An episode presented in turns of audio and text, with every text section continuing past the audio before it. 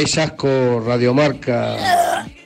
Dais asco, sois la vergüenza del fútbol español, el cáncer del deporte, igual a los políticos, sois, sois repugnantes, lo más bajo y lo más ruin y lo más rastrero que hay en periodismo deportivo. Oléis a mierda desde 20.000 kilómetros. ¡Y mucho más! Asquerosos.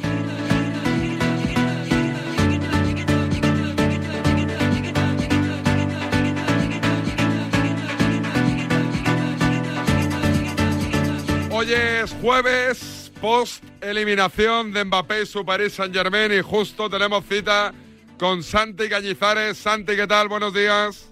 No sé si darte los buenos días después del mensaje que he escuchado. Bueno, de, de la gente que nos quiere. Esos son los, Joder. son los mejores oyentes que tenemos, ¿eh? Imagínate, No, imagínate eso- los peores.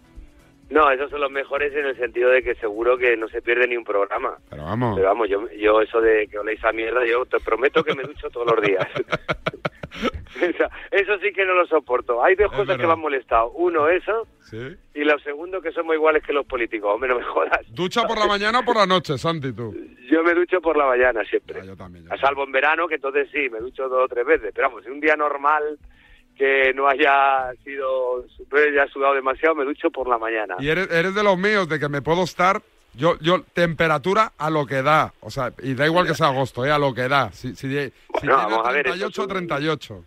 Es un placer. Yo creo que la ducha debe considerarse como un placer, no como una obligación. Sí. Al menos para mí lo es. Entonces, si el placer te en ese momento te pide que, que esté el agua a 35 grados o te pide que esté a 25, dependiendo ya de cómo tengas el cuerpo. Es verdad, es verdad. Eh, ¿y ¿Eres maniato, maniático con champús y geles o como yo, el primero que trinco? Eh, bueno, a mí me gusta el gel de avena. ¿Ah? me gusta, me gusta. No sé por qué, le tengo aprecio.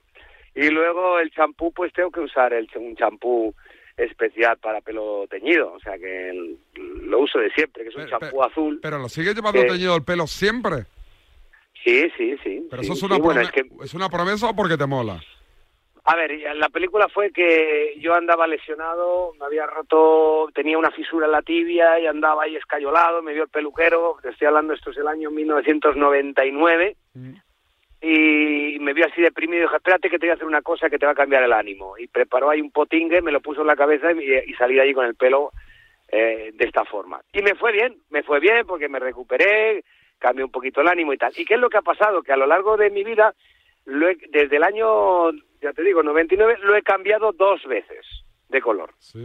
Una vez para el Mundial de Corea y Japón, me lo puse rojo. sí. Joder, y fue cuando se me cayó el, El el, el, el bote de colonia en el pie y no pude jugar el mundial. Entonces allí mismo en Corea, pues me lo volví a poner el pelo original. Y luego más adelante, ya retirado del fútbol, lo dejé crecer y, y- y me lo dejé mi color habitual. Y entonces fui a correr un rally en Orense y a la vuelta tuve una parálisis facial del agotamiento que me supuso correr el rally Sí. del estrés que pasé allí, porque es un rally precioso, pues tuve una parálisis facial y me asusté mucho, me asusté mucho por, por- por- porque no podía cerrar el ojo por la noche, se me caía la saliva, por bueno, una cosa de locos. Mm. Nada, no pasó nada, me restablecí en 10, 12 días, pero coincidió, los dos incidentes de salud coincidieron con el cambio de pelo. Entonces dije, mira, me voy a dejar teñir el pelo como lo tenía y ya me muero así y punto. Me da igual, que quede bien, que no quede bien y ya está. ¿Y te lo tiñes tú o no? No, hombre, no. Ah, No, tienes que ir a la un- peluquería. Tengo un peluquero de confianza que es muy buen amigo mío que viene a casa, eh, viene a casa cuando les pilla bien a él y a mí, pues viene a casa y ya está. Y le invito a una cerveza y se lleva unos huevos de, Claro. de las gallinas de mi finca y... Y, si tu hijo te viene, papá, que me voy a teñir como tú. Ya lo hizo, ¿Sí? ya lo hizo un verano. Sí, lo hizo un verano, sí. Sí, pero no le gustó y se lo, al mes y medio se lo puso normal. ¿Tú qué le dijiste? Pero Bueno, si te apetece, hazlo, pero vamos. No, eh, ¿qué le voy a decir? Pero si mi hijo toma las mm, decisiones pro, eh, eh, que considera hace muchos años, pues, que te- pues tú sabrás, le dije, a mí que me cuentas. Y ya lo hizo, pero el- el- nada, le duró un mes y medio así, no le gustó. Vale. Oye, eh, te pregunto un poquito de fútbol, lo de ayer, que una mega hostia del PSG, fracaso estrepitoso, ¿te Pero sorprende? es que, no ¿sabes qué pasa? Es un club, es un club que se pone la presión a sí mismo. Porque es un club que se pone a comprar futbolistas en el mercado sin, sin, sin saber muy bien dónde pueden encajar luego y resulta que le exige, se autoexige ganar la Champions. Para mí, Esto es un error de partida, porque ¿cuántas veces la has ganado como para que tengas la obligación de ganarla este año, el año pasado, el año anterior, etcétera? Y luego la responsabilidad solamente solamente es para el entrenador. Puede haber un entrenador fantástico con un porcentaje de victorias elevadísimo, por ejemplo, un Emery, que es el porcentaje de victorias más grande que ha tenido el, el Paris Saint-Germain en los últimos años, y como no ha ganado la Champions, a la calle. Entonces, eh, yo mi recomendación, si, si yo fuera el dueño del Paris Saint Germain, deja de gastarte tanto dinero en jugadores. Evidentemente el dinero es un instrumento, es una herramienta para formar un buen equipo y el dinero ya lo tienes, lo cual siempre vas a poder firmar buenos jugadores y firma estructura. Firma gente que sepa de fútbol, gente que esté avalada, que ya haya hecho proyectos ganadores y que sepa elegir un entrenador, el entrenador ideal, que sepa hacer una evaluación de salarios, que sepa eh, eh, bueno gestionar deportivamente un club, porque con eso yo creo que el jugador no solamente tendría un buen salario, sino que adquiriría eh, sentido de pertenencia, estaría bueno pues mucho más organizado y deja de autoexigirte que no has ganado la Champions nunca. ponte a competir y ponte a ir creciendo cada año. ¿Qué pasa? Que los dueños del Paris Saint Germain están acostumbrados a solucionarlo todo con dinero. Y bien, es verdad que el dinero, no nos vamos a engañar, soluciona muchas cosas, pero no soluciona todas. El Bayern de Múnich es todo lo contrario. Un equipo con una estructura, también tiene un gran potencial económico, pero lo distribuye de una forma equitativa, con control de salarios, sin volverse loco, formando y creando un club competitivo donde compita el bloque. Vale, el resultado eh, no, favorece toda esta teoría, ¿no? Eh, porque, pero podía haber ganado el Paris Saint Germain. Me dirán, oye, ¿y si llega al Paris Saint Germain, esta historia qué? Pero la realidad es que la historia hace que el, que el Bayern Múnich esté siempre, siempre eh, peleando por la Champions, consiguiendo varias Champions, y el Paris Saint Germain se autofracase. Porque, oye, perder con el Bayern de Múnich es un fracaso, no es un enfrentamiento directo y se ha perdido, se ha perdido. Pero claro, si tú te has puesto como único objetivo ganar la Champions, el día que pierdes eh, ya mm, tu proyecto se, se, va, se, va por el sumidero. Hombre, pues ponte a gestionar un club de fútbol y déjate de ponerte objetivos que no has conseguido nunca. Y seguramente si liberas de esa presión a los jugadores, al entorno, si haces un club de fútbol organizado y con estructura, ese club va a ir creciendo y ya has jugado una final y a la próxima final seguramente compitas mejor que la final que jugaste. Pero es, es que yo valoro la gestión en los clubes. Creo que es el, el gran, la, la, en muchas ocasiones, y sobre todo cuando está todo tan igualado, es lo que marca diferencias. Eh, lo decías tú, el claro ejemplo es el Bayern de Múnich, es todo lo contrario y está cada temporada peleando por, por todo, independientemente si tiene a Lewandowski, si no tiene, si no tiene a Lewandowski, o el caso del, del Real Madrid. Eh, ¿Para ti ese fracaso de institución o también fracaso de una plantilla que está, está hasta arriba de calidad y talento y que, y que es incapaz de dar el paso en Europa? Para mí es un fracaso de estructura, para mí es un fracaso de gestión. Tener jugadores de mucho talento no quiere decir que luego no te sobre alguno. O sea, el propio Goltier, antes del partido, dice que bueno, que la baja de Neymar mm, no sienta del todo mal porque eso permite tener un centrocampista más y por tanto ser el equipo, eh, tener más equilibrio en el juego. Pues si ya el propio entrenador te está diciendo, oye, yo dejaría a uno de los tres de vez en cuando en el banquillo para para eh, eh, para tener otras cualidades, pero no se me permite, ¿no? Pero si están los tres, tienen que jugar los tres, Neymar, Messi y Mbappé. ya desde ese momento que el propio entrenador, por doctrina de club, tiene que, que, que asumir que tienen que jugar los tres, hagan lo que hagan, o sea, en la época de Emery, yo tengo amistad con Emery me contaba, pues que por ejemplo Neymar venía con muchas veces tarde a entrenar, ¿no? Y claro, y, y el entrenador no puede, no puede de alguna forma encarar esa situación y castigar al jugador, porque es un activo del club que vale mucho más que el entrenador, ¿no?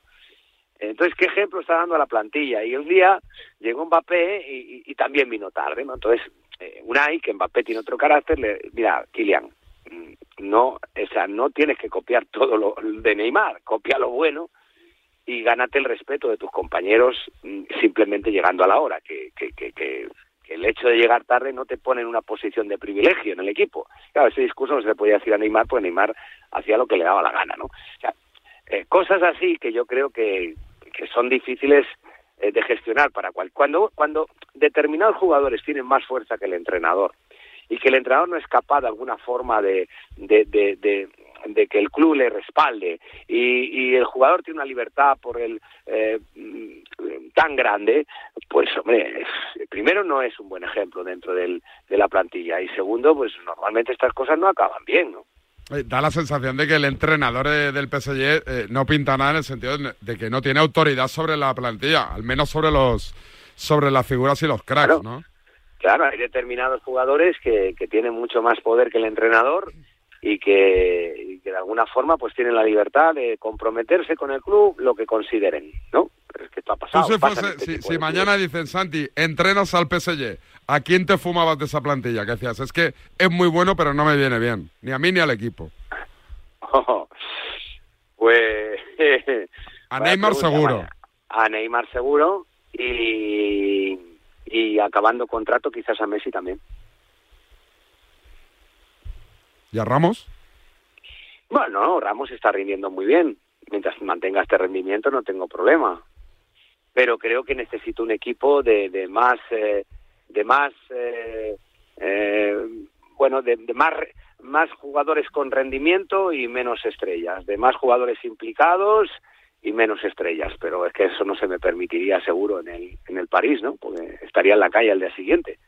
Porque no, es comparable este proyecto con el del Manchester City, ¿no? No, no es comparable desde el momento que en el Manchester City tiene, bueno, pues una financiación que podemos discutir, eh, en eso sí, en eso sí es comparable, pero en el Manchester City hay un entrenador que es el que manda, ¿no? Y la figura de Pep Guardiola en el Manchester City, pues eh, a nivel deportivo yo creo que es intocable. Yo no me creo, yo no me creo que nadie eh, discuta o, no proteja la figura del entrenador en el Manchester City. O sea, Guardiola puede eh, puede ser que le metan futbolistas que a lo mejor mm, bueno pues no considera que, que es lo adecuado. Eh, puede ser que haya caprichos, no lo sé. Pero lo que es evidente es que la manera de jugar, el sistema de entrenamientos, el once que, que juega, los cambios que realiza, ahí me da la sensación que tiene plena autonomía. Y el entrenador del Paris Saint Germain me da la sensación de que no la tiene, pero eso son sensaciones desde fuera. Creo que creo que es palpable, pero bueno, como tampoco es una una verdad verdadera porque tampoco estoy metido yo en esos líos, ¿no?